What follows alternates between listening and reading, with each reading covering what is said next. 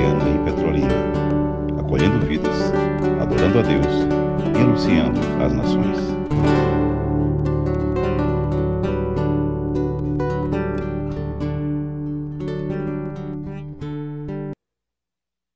Abramos a Bíblia Sagrada.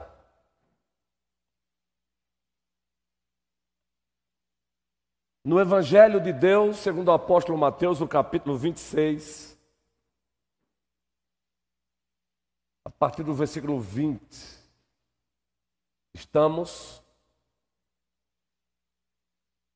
com a série Aprendendo com eles, personagens ao redor da cruz. Já trabalhamos aqui a multidão como personagem, a multidão que estava dizendo, entusiasmada e salmodiando o Senhor assim: Hosana, Hosana, Hosana. A mesma multidão, dias depois, crucifica-o, crucifica-o. E aí, como consequência, dissemos aqui que precisamos tomar cuidado com as origens de alguns entusiasmos, pois aquela multidão que ontem estava dizendo Osana, Osana, e hoje crucificam, crucificam, estava manifestando entusiasmos por motivações pecaminosas pecaminosas. E quando a motivação é pecaminosa, o entusiasmo ele pode ser manifestado para o bem, ele pode ser manifestado para o mal. Hoje é Judas. O materialismo de Judas e suas consequências. E observe o que diz o texto aí. Chegada a tarde, todos, todos juntos, vamos lá? Chegada a tarde,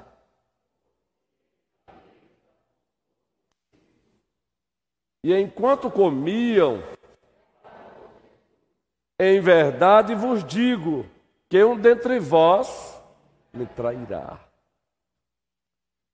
E eles, muitíssimo contristados, começaram um por um a perguntar-lhe: porventura, Sou eu, Senhor. E o texto prossegue, povo querido. E ele respondeu: O que mete comigo a mão no prato, esse me trairá. Agora observe. O filho do homem vai, como está escrito a seu respeito, decreto de Deus. Mas ai daquele por intermédio de quem o filho do homem está sendo traído responsabilidade humana. Melhor lhe fora não haver nascido. Aí o 25. Então, Judas, que o traía, perguntou, preste bem atenção, acaso sou eu, mestre? Acaso sou eu, mestre. Interessante, não é? Respondeu-lhe Jesus: Tu o disseste. Acaso sou eu, mestre?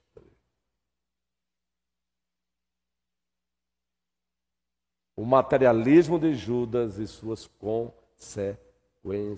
Meus irmãos amados, meus irmãos e minhas irmãs em Cristo, Jesus. O ser humano pós-queda passou a adorar a si mesmo. O ser humano pós-queda passou a adorar a criatura. O ser humano pós-queda passou a ser uma fábrica de ídolos. Romanos, primeiro capítulo, a partir do versículo 18. Para compreendermos o materialismo de Judas e suas consequências, se faz necessária essa introdução. Romanos, carta de Deus, primeiro capítulo, a partir do versículo 18. E nós queremos fazer a leitura juntos, vamos fazer a leitura juntos. Observem que texto, todos. A ira de Deus se revela do céu contra toda impiedade e perversão dos homens, que detêm a verdade pela injustiça. Porquanto o que de Deus se pode conhecer é manifesto entre eles, porque Deus lhe, lhes manifestou. Porque os atributos invisíveis de Deus, assim o seu eterno poder, como também a sua própria divindade, claramente se reconhece desde o princípio do mundo, sendo percebido por meio das coisas que foram criadas. Tais homens são, por isso, indesculpáveis. Isso é revelação geral. E o texto prossegue: Porquanto, tendo conhecimento de Deus, não o glorificaram como Deus, nem lhe deram graças.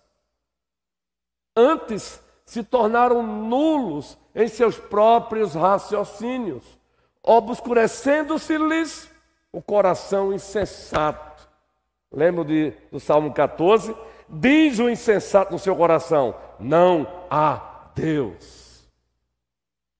Inculcando-se por sábios, tornaram-se loucos. Isso é pós-queda. E mudaram a glória do Deus incorruptível. Aquele que lá, segura aí, aquele que lá em João 4, 24, o próprio filho disse: Deus é Espírito. E mudaram a glória do Deus incorruptível, em semelhança da imagem de homem corruptível, bem como de aves, quadrúpedes e répteis. Olha o que o homem faz pós-queda. Por isso Deus entregou tais homens à imundícia, pelas concupiscências do seu próprio coração, para desonrar o seu corpo entre si. Isso é pesado, viu? Pois eles mudaram a verdade de Deus em mentira Agora observe aí. Adorando e servindo a criatura em lugar do Criador, o qual é bendito eternamente. Amém. O 26. Por causa disso, os entregou Deus a paixões infames. Deus os entregou. Deus tirou todas as restrições. Porque até as mulheres mudaram o modo natural de suas relações íntimas por outro, contrário à natureza. Semelhantemente, os homens também, deixando o contato natural da mulher, se inflamaram mutualmente em sua sensualidade, cometendo torpeza, homens com homens, e recebendo em si mesmos a merecida punição do seu erro e por haverem desprezado o conhecimento de Deus, o próprio Deus os entregou a uma disposição mental reprovável para praticarem coisas inconvenientes, só até aí mesmo. O homem pós-queda passou a adorar a si mesmo. O homem pós-queda passou a adorar a criação. Carlos, o homem pós-queda passou a ser uma fábrica de ídolos. Está aí. E Judas, Judas é um exemplo de um desses membros da raça humana que mergulhou nas profundidades da idolatria. Ele é um exemplo de um dos membros da raça humana, da humanidade, que mergulhou, repito, nas profundezas da idolatria. Ele mergulhou ele fez isso.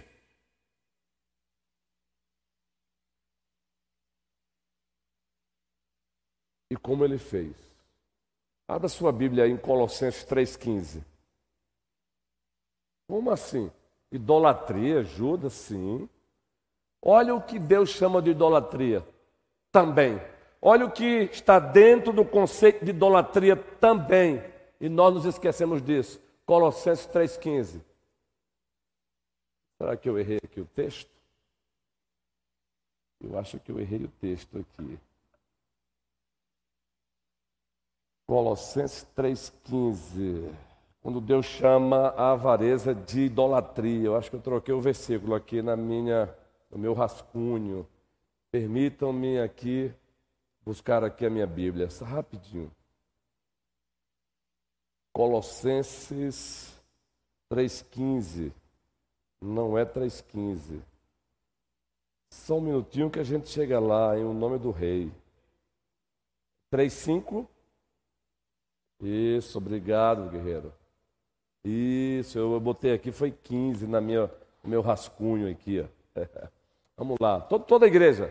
Fazei, pois, a vossa natureza terrena, prostituição, impureza, paixão lasciva, desejo maligno e avareza, que é, grifa aí a última parte, e a avareza, que é idolatria. A avareza é idolatria. E Judas era um avarento. Logo, ele era um idólatra. Ele mergulhou nas profundezas da idolatria. Agora vamos ler outros textos para percebermos esse mergulho que ele deu. Vamos lá. João 12, o Evangelho. O Evangelho de Deus, segundo o apóstolo João, capítulo 12, a partir do primeiro versículo. Observem aí. Seis dias antes da Páscoa, foi Jesus para Betânia, onde estava Lázaro, a quem ele ressuscitara dentre os mortos. Observe a cena. Isso aí é um texto narrativo. É assim que ele é chamado em hermenêutica bíblica reformada. Deram-lhe, pois, ali uma ceia. Marta servia, sendo Lázaro um dos que estavam com ele à mesa. Então Maria, tomando uma libra de bálsamo de nardo puro, um perfume muito caro na época, muito precioso, ungiu os pés de Jesus e os enxugou com seus cabelos. E encheu-se toda a casa com o perfume do bálsamo. Agora, observe que agora vai entrar Judas, o avarento, o materialista, aquele que mergulhou nas profundezas da idolatria. Mas Judas Iscariotes, um dos discípulos, o que estava para traí-lo desse, observem, observem, por que não se vendeu este perfume por 300 denários, salário de um ano, e não se deu aos pobres? E não pensem que ele fez isso de forma meiga, não, viu? Aí é um protesto, aí é uma, é uma censura. Ele está censurando Maria. Ele está censurando o próprio mestre. Isto disse ele, agora observem. Não porque tivesse cuidado dos pobres, mas porque era ladrão. e tendo a bolsa, tirava o que nela se lançava, ou seja, ele desviava dinheiro. A razão estava aí.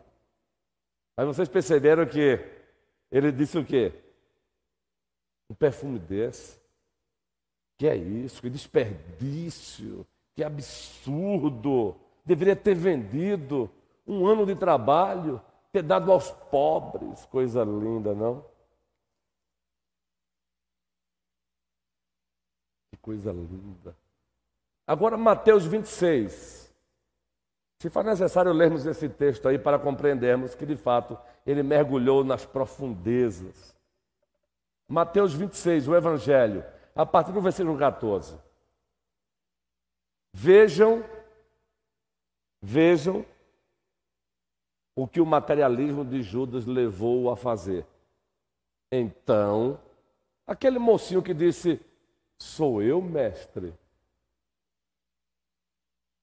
Então, um dos doze é uma referência a Judas, chamado Judas Iscariotes, indo ter com os principais sacerdotes, fez uma proposta. Propôs. Olha só, Magali, a proposta do cabra. Que me quereis dar? E eu vulo entregarei. E pagaram-lhe 30 moedas de prata. Por isso que José, na antiga administração da graça, ele é um dos tipos que aponta para Cristo. José também foi vendido. Cristo é um antítepo de Cristo. Ele é a realidade de José, aliás. José era um tipo, apontava para Cristo. E desse momento em diante, buscava ele uma boa ocasião para o entregar. Olha o que o materialismo de Judas, vejam o que a avareza dele, o que a ganância dele levou a fazer. A vender aquele a quem ele chamava de mestre sou eu, aquele, que, a, que acompanha, aquele a quem ele acompanhou. E desse momento em diante buscava ele uma ocasião para o entregar. Olham só. Outro texto, antes de prosseguirmos, Mateus 27. Agora, a consequência desse ato. Vejam como a Bíblia diz que o abismo chama outro abismo, o pecado chama outro pecado, não é? Mateus 27. Observem a consequência agora. Ele concretizou isso aí. Observem. De 1 a 5, ao romper o dia, todos os principais sacerdotes e os anciãos do povo entraram em conselho contra Jesus para o matarem. E amarrando-o, levaram-no e o entregaram ao governador Pilatos. Então Judas, o que o traiu, ele agora havia concretizado. Vendo que Jesus fora condenado, tocado de remorso, devolveu as 30 moedas de prata aos principais sacerdotes e aos anciãos, dizendo: Pequei, traindo sangue inocente. Eles, porém, responderam: Que nos importa? Isso é contigo. Vamos, vamos ver isso aí lá na frente. Que me importa? O problema é teu. Se vire. Está vendo aí? Judas mergulhou nas profundezas da idolatria.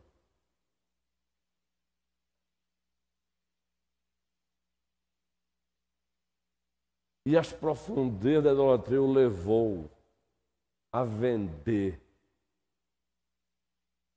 o próprio Senhor, o próprio Salvador, por 30 moedas de prata.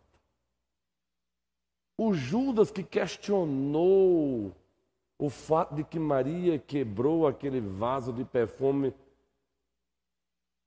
que tinha uma equivalência de salário de um ano ele vende Cristo por 30 moedinhas, que varia mais ou menos três meses de trabalho.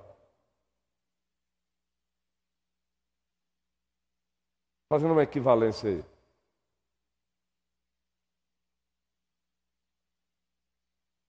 Ele fez isso. Sabe por quê? Ele amava o dinheiro, ele amava o ter. 1 Timóteo capítulo 6, versículo 10. Observe ainda descrevendo Judas. 1 Timóteo 6,10.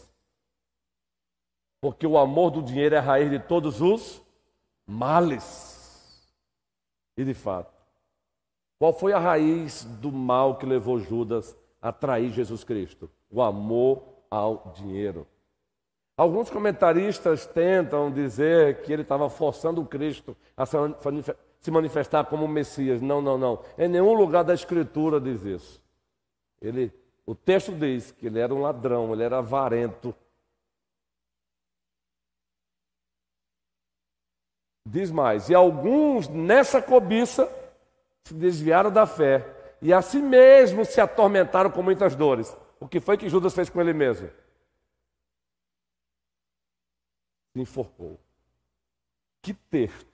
Coloque Juno dentro desse texto aí e você vê o texto ficando colorido. O amor ao dinheiro levou Judas a vender o Senhor, a vender o Salvador por 30 moedas de prata. A consequência disso, ele trouxe dores sobre si. Que pena que essas dores não são apenas dores temporárias. Não foram apenas dores temporárias. Ele agora já está sofrendo e sofrerá dores eternas. Entende por que o subtema o materialismo de Judas e suas consequências? O amor de Judas pelo ter e suas consequências.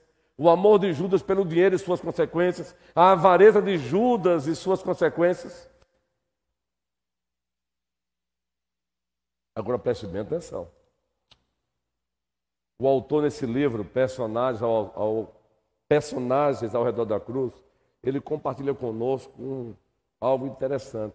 Na Inglaterra, em 1960, existia um programa que era chamado assim. Mais ou menos assim. A face de Judas.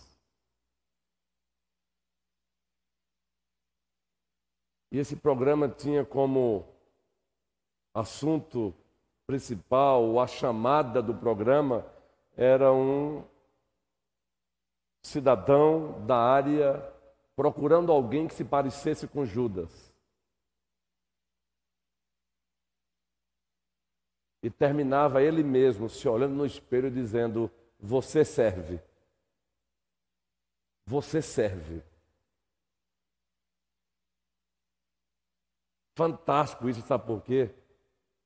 Com muita facilidade nós olhamos para a vida de Judas e entramos com dois pés no, seus, no seu tórax.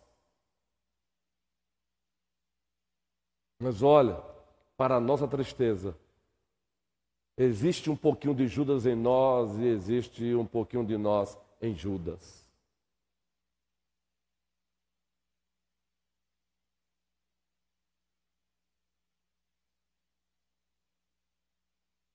Pois não nos esqueçamos que também somos seres humanos igual iguais a Judas. Pois não nos esqueçamos que o Judas que caiu em Adão, nos lembra que também caímos em Adão.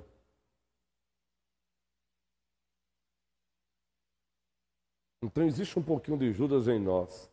Existe um pouquinho de nós em Judas. Tenhamos coragem de atentar para isso. Isso como alerta. Agora, sabe por que, que muitas vezes o materialismo de Judas e suas consequências não é percebido em nós mesmos, como não foi percebido pelos outros discípulos? Sabe por quê? Porque o materialismo de Judas tem algumas características interessantes. Vamos lá ver algumas delas? Dissimulado. Um materialismo dissimulado. João capítulo 13, versículo 28. Vamos lá. João capítulo 13, versículo 28. Era um materialismo dissimulado.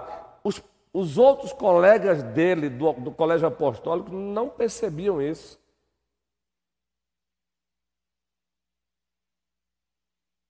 Leia o 27, depois vamos entender o 28. Vamos lá. E após o bocado, imediatamente, e após o bocado, imediatamente entrou nele, em quem? Judas, Satanás. Então disse Jesus: O que pretendes fazer, faz-o depressa. Cristo pegou o pão, molhou e colocou na boca de Judas. E depois disse isso. Mas diz o texto aí: nenhum, porém, dos que estavam à mesa percebeu a que fim ele dissera isto. Os outros discípulos não perceberam, não sabiam a que se referia aquilo? No que daria aquilo? Sabe por quê?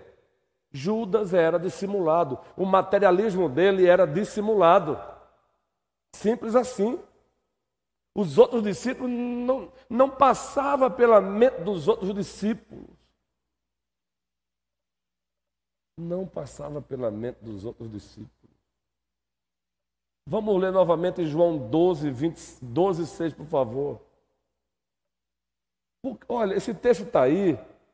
Nenhum, porém, dos que estavam à mesa percebeu a que lhe dissera isto. Os outros não imaginavam que Judas seria o traidor. Judas não dava pista sobre isso. Agora observe aí. É uma fala de Judas, é um comentário sobre a ação de Judas. Isto disse ele, não porque tivesse cuidado dos pobres, mas porque era ladrão e tendo a bolsa tirava o que nela se lançava antes. Mas o que ele havia dito no versículo 4 e 5? Esse perfume poderia ter sido vendido e poderia ter sido dado aos pobres. Coisa linda. Pense como há muito que muitos usam os pobres como álibi para os seus projetos escusos, reprováveis, né? O pobre é álibi para muita gente mal. O comunismo que o diga. Pobre álibi. Tem um, presbítero em Santa Terezinha que ele dizia assim: atirar com pobre alheia não se mede distância. Atirar com pobre alheia não se mede distância. Quem é que é da época da espingarda bate-bucha? Pois é. é. Meu pai tempos atrás chegou a, vendia ela para matar rebançã, matar pássaro. Então você mesmo preparava, é? botava pobre ali. E aí ele usa essa expressão: atirar com pobre alheia não se mede distância. Sabe aquela pessoa que ela é boazinha para ajudar o outro, mas com o dinheiro do outro e não com o dela mesma? É, olha Judas, ô menino bom, que menino bonzinho. Esse perfume poderia ter sido vendido e dado aos pobres. É como o Senhor Deus é perfeito, desmascara no próprio texto.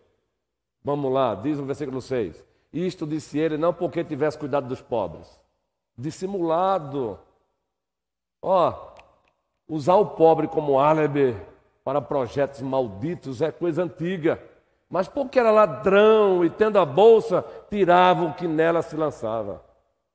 Então, muitas vezes não percebemos o nosso materialismo porque muitas vezes ele está dissimulado. Nós mesmos muitas vezes dissimulamos. Jesus, entretanto, disse: Deixai-a que ela guarde isto para o dia em que me embalsamarem. Agora observe o versículo 8. Porque os pobres sempre, sempre os tendes convosco, mas a mim nem sempre me entendes. Ele elogiou Maria. Mas perceberam aí a dissimulação de, de Judas? A dissimulação através do discurso? Queridos, vivemos num mundo hoje onde existe uma guerra de narrativas. Discursos façantes. Olha, precisamos tomar cuidado que até no seio da igreja do Senhor, diz lá, presbítero César, presbítero Jorge, presbítero Moisés e os demais irmãos amados, Atos capítulo 20, o apóstolo Paulo fazendo um discurso de despedida com os presbíteros de Éfeso. Ele disse assim: Olhai por vós e por todo o rebanho, sobre o qual o Espírito Santo vos constituiu bispos, para pastoreardes a igreja de Deus, a qual ele comprou com seu sangue. Aí depois ele vai dar a razão dessa recomendação. É que lobos vorazes penetrarão, penetrarão o rebanho. Lobos virão e penetrarão. Olha lá, pode ler Atos 20, 28. Bota esse texto aí, por favor, sonoplastia abençoada. Atendei por vós e por todo o rebanho sobre o qual o Espírito Santo vos constituiu bispos para pastoreares a igreja de Deus, a qual ele comprou com seu próprio sangue. Aí vem a razão. Eu sei que depois da minha partida, entre vós penetrarão, penetrarão lobos vorazes que não pouparão o rebanho. Agora, por que, que esses lobos vorazes conseguirão penetrar? Por que, que eles conseguem chegar e entrar? Porque eles chegam dissimulados. Eles chegam vestidos com peles, não é, Carlos? De ovelha. Olha, e o trabalho de lutar contra os lobos é pesado para os fiéis pastores, sabe por quê? No processo de, de proteger o rebanho, lutando contra os lobos, às vezes o próprio rebanho bate no pastor fiel. Porque o lobo, ele pratica aliciação. O lobo, ele sabe atrair as pessoas para si. Ele sabe aliciar. O lobo muitas vezes tem um discurso muito doce, um discurso às vezes muito, olha, muito especialmente quando ele pega alguém fragilizado. Judas, ninguém percebeu o materialismo dele. Porque olha o discurso do homem. Primeiro ele faz um protesto. Que absurdo! Que desperdício! Que é isso? Meus irmãos amados, os outros discípulos não sabiam que ele tinha ido conversar com as autoridades para negociar o preço de Cristo. Está lá em Mateus 26, já foi lido. Aparentemente, ele estava preocupado com os pobres, aparentemente. Então, o materialismo, muitas vezes, ele é dissimulado. E muitas vezes nós mesmos dissimulamos. Que Deus nos livre. Que Deus nos livre. O autor aqui, agora eu vou buscar aqui, não no meu rascunho, mas olha o que o autor diz aqui, interessante. Eu achei interessante. Eu vou deixar para ler essa parte aqui no, no na parte da racionalização, é melhor. Porque o materialismo, além de ser dissimulado, ele também é racionalizado. Ele não só é dissimulado, mas também ele é racionalizado.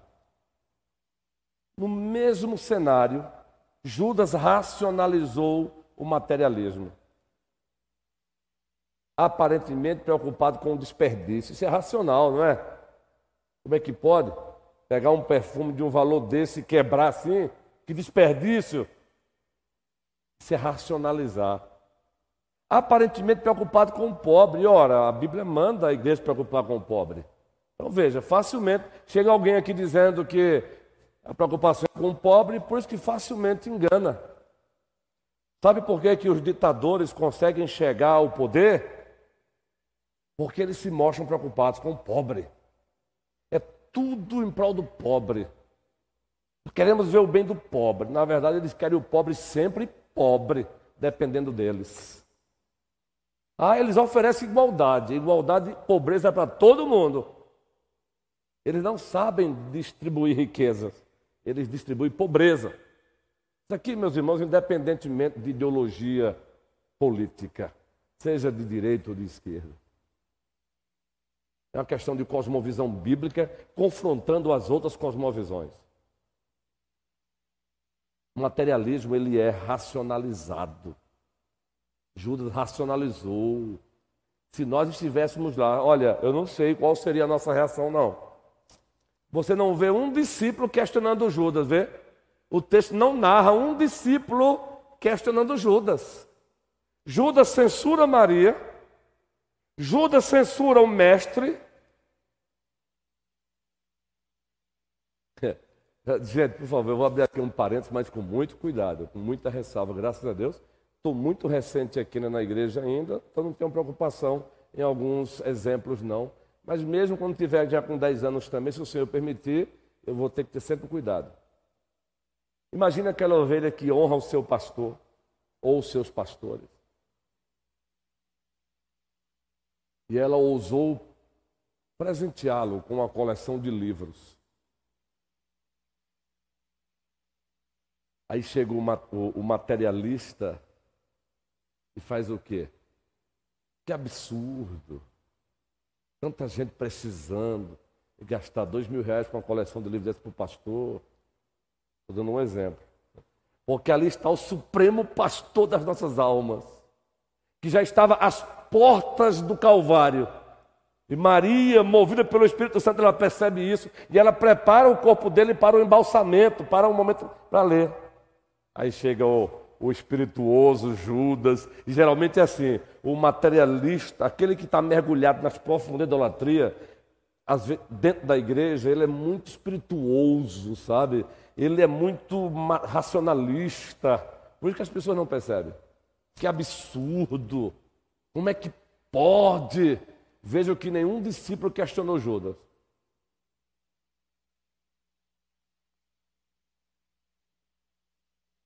Ele racionalizou o pecado. Entendeu, Davi? É agora que eu vou ler a, a, a, o texto que está aqui no livro. Olha como muitas vezes fazemos isso hoje. Vejam como muitas vezes racionalizamos o nosso materialismo hoje. Precisamos pensar nas nossas famílias. Ora, claro que precisamos. Mas muitas vezes esse discurso é usado para não dar o dízimo, para não ofertar, para não ajudar o missionário. Ah, eu preciso pensar na minha velhice, então eu preciso preparar um chão para mim.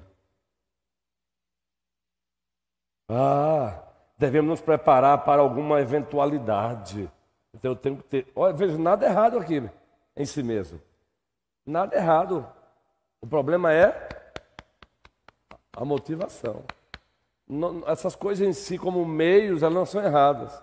Temos que manter nosso status. As pessoas precisam aprender a trabalhar pelo que receberem. E haja racionalização. Tem gente que é tão mesquinho, tão mesquinho, que para não deixar perceptível a sua mesquinharia, diz assim: Não, eu é porque eu não gosto de desperdício. é porque eu não gosto de desperdício. Mentira! Que é mesquinho, é ganancioso. Então, o, o materialismo de Judas é racionalizado. Cuidado para a gente não racionalizar o materialismo, a avareza com um discursozinho bonitinho. Tem gente concentrada tanto na aposentadoria que está deixando. Tem gente tão concentrada no futuro da aposentadoria que está deixando de viver o presente. Nenhuma coisa, nenhuma outra. Você tem que viver o presente e também um olho no futuro, prudência. Mas você não pode viver o, o futuro. Você não pode se concentrar no futuro e se esquecer do presente. Até porque, queridos, nós somos peregrinos aqui. Nós somos peregrinos aqui. Hã? Não há garantia de que eu vou, vou sofrer da minha aposentadoria. Isso anula o meu dever de pagar o INSS? Não. Isso anula o dever de que eu tenho uma poupançazinha para alguns imprevistos? Não. Agora, concentrar a minha vida tudo nisso. Uma vez eu li uma, um, num jornalzinho, alguém compartilhou comigo, uma reflexão mais ou menos assim. O camarada, o ser, o, o, o ser humano com saúde, trabalha para um dia usufruir da sua aposentadoria na velhice. Acumula, acumula, acumula, acumula. Aí chega na velhice cheio de doenças, agora para gastar o que acumulou na, acumulou na juventude. Não viveu. Não viveu. O materialismo de Judas e suas consequências. Ele é dissimulado, ele é racionalizado. Sim, mas eu vou deixar para a próxima quinta-feira a continuação.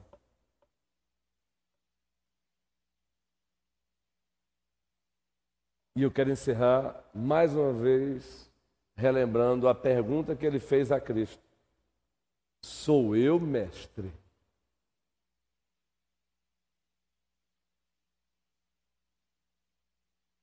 Eu ouvi de um colega pastor a seguinte afirmação: Não leia a Bíblia contra os outros, leia a Bíblia primeiro contra você. Porque nós temos uma tendência também de ler a Bíblia sempre pensando naqueles em quem diagnosticamos tal e tal pecado, não é, guerreirão? Diácono precioso, Luciano. Leia primeiro contra você. Deixa primeiro ela diagnosticar você. Deixa primeiro ela tirar a tua pele. O texto de Hebreus, quando diz assim: a palavra de Deus é viva e eficaz. Hebreus 4,12. Põe aí, por favor, vamos encerrar com esse texto assim. Vejam, entendeu, Davi? Você tem que ler a Bíblia, Davi, com essa mentalidade. Como, como se você estivesse diante de Deus e Deus falando da. Ele apontou para alguém, foi? Gostei, Davi. Ela apontou para alguém aí. Gostei. Esse menino é uma bênção. Você tem que ler a Bíblia assim, Davi. Como se Deus estivesse falando para você, Davi. Você precisa melhorar aqui. Precisa... Isso, Davi. É isso aí. Observe aí. Porque a palavra de Deus é o que, gente? Viva e eficaz e mais cortante do que qualquer espada de dois gumes. E penetra, penetra até ao ponto de dividir alma e espírito, juntas e medulas, e é apta para discernir os pensamentos e propósitos do coração. Esse texto aí é usado muitas vezes para falar que o ser humano é corpo, alma e espírito. Esse texto aí não tem nada a ver com isso. O que o autor está usando aí é o que nós chamamos de paralelismo enfático. Ele está dando ênfase a algo. E para dar ênfase a algo, ele diz isso aí: olha, dividir alma e espírito juntas e medulas, e apta para discernir os pensamentos e propósitos do coração. Agora o 13, observe o 13.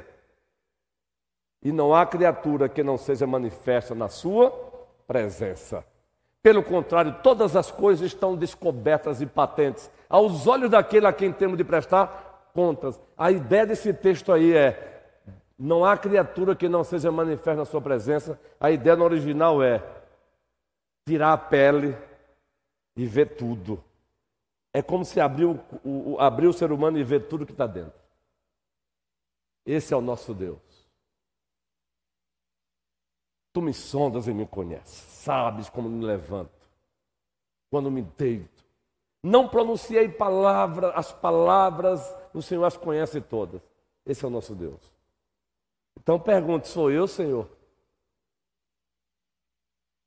Como anda a tua relação com o dinheiro? A nossa relação com o dinheiro, a nossa relação com o ter. Evitemos os extremos. Evitemos os extremos. De servir o dinheiro, mas também evitemos o extremo de achar que o dinheiro é do diabo.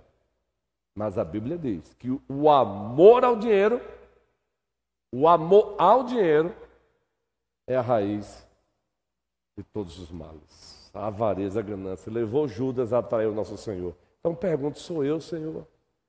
Sou eu, mestre? Que o Senhor nos abençoe, povo querido.